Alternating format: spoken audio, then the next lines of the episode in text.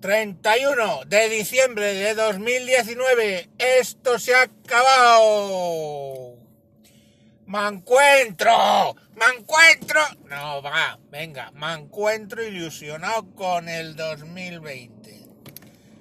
¿Por qué me ilusiono con el 2020? Para que me desilusionen. ¿Qué sería de un año en que no haya salido desilusionado? Pero que no baste. Yo ahí ilusionado para que me desilusionen. Y las nubarrones están ahí. Que ya están firmando un gobierno contra natura, derecha católica vasca, izquierda independentista catalana, extrema izquierda y, y la guinda del postre, PSOE. O sea, si eso no es contra natura, venga Dios y lo vea. Pero bueno, que no nos desanimemos, coño. Y siento salir tan tarde hoy, pero es que he tenido episodios de la niña del exorcista en casa y vengo de limpiar vómito ahí de puta madre. Empezar, acabando bien el año.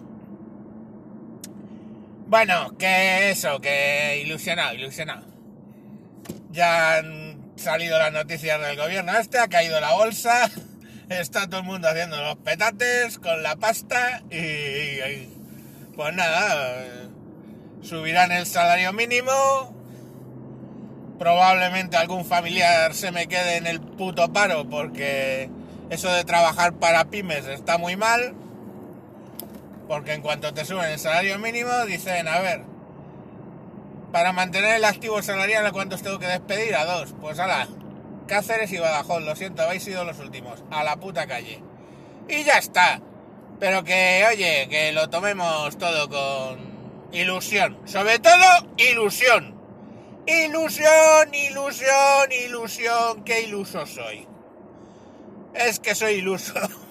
Pero bueno, coño, que sí, 2020. ¡Hala! ¡Feliz año a todos! Y que el 2020 os traiga lo que sea. Mañana a ver a qué hora salgo, porque yo tengo que oír mi marcha Radensky, o si no, no soy persona. Venga, chao, chao, chive, digamos. Adiós, coño, adiós.